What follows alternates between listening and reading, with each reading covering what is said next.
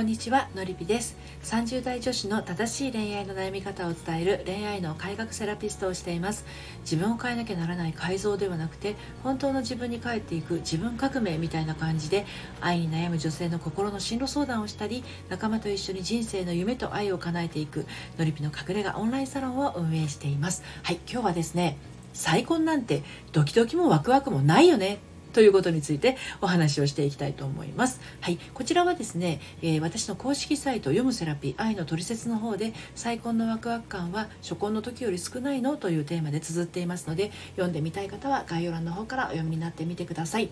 では早速参りましょう。あのー、私もいよいよ再婚かという段階までね来たもののあれれ？なんだか変だぞワクワク感もないしドキドキ感もない再婚だからかなえこんなもん？ってね。そんな風に思う人いるかもしれないですね。もしくはこれから再婚を考えてるんだけどきっとときめき度は初婚の時より低いんだろうな。まあ再婚するという目的が達成達成できたらいいかななんてね。そんな風に 思ってたとしたらちょっと寂しくないですかっていうことなんですよ。再婚だって初婚並みのいえ初婚以上のね感動も感激もときめきもあるんですよっていう今日はお話なんですね。で今日は、えーと、3つに分けてまたお話をしていきますが再婚は初婚よりワクワクするもの。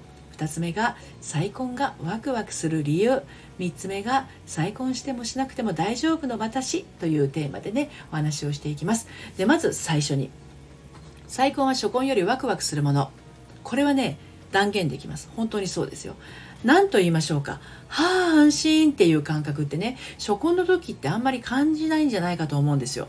純粋に嬉しいな楽しいなこれからどんな暮らしになるか楽しみだなみたいなねそういう感覚あのあったんじゃないかなと思うんですよ。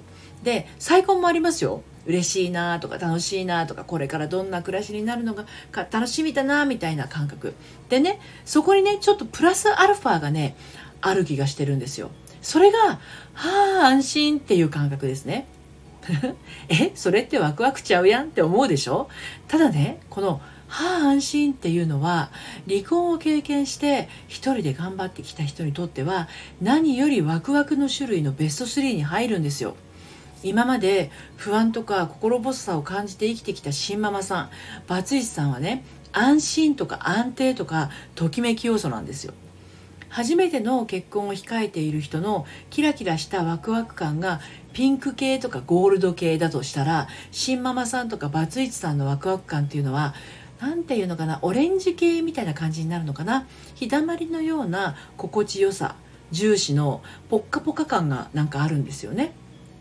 はい、で2つ目の再婚がワクワクする理由なんですけど初婚と再婚のワクワク感は決してまあ比べるものではないんだけど違いはね明確にあります。うん、何かを作り上げた経験のある方ならわかるかもしれないですね。例えば初めて作ったお料理。どんなものができるんだろう。私好みの味になるかなとか。一緒に食べてくれる人は喜ぶかな。盛り付けはどうしようとか。お皿はどれにしよう。この時ちょっと思うようにいかなかった場合2回目の料理で再チャレンジしますよね。今度はもっと美味しくできるはず。あの調味料は少なめに。これはちょっと多めに。とか。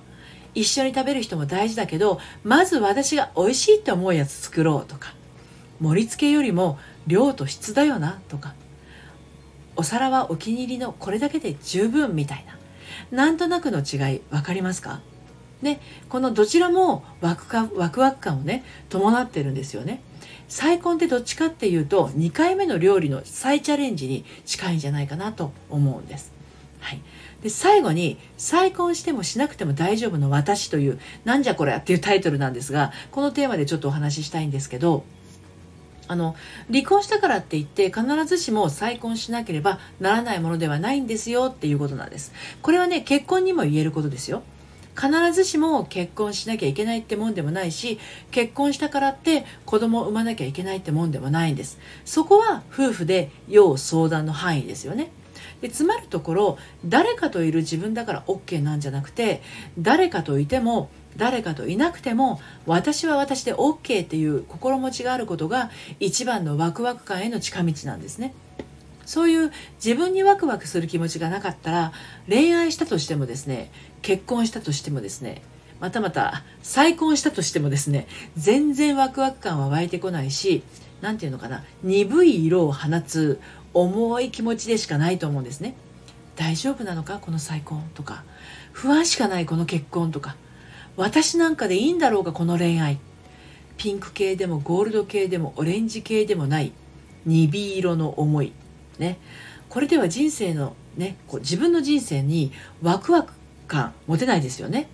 だけどあなたが生まれ落ちた瞬間からあなたの今は金色に輝いていて幸せになるための時が始まってるんですよ。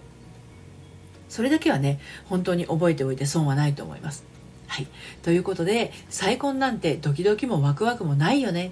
再婚のワクワク感は初婚の時より少ないの？というテーマでお話をしてきましたが、少なくないです。同等かそれ以上ワクワク感はありますよ。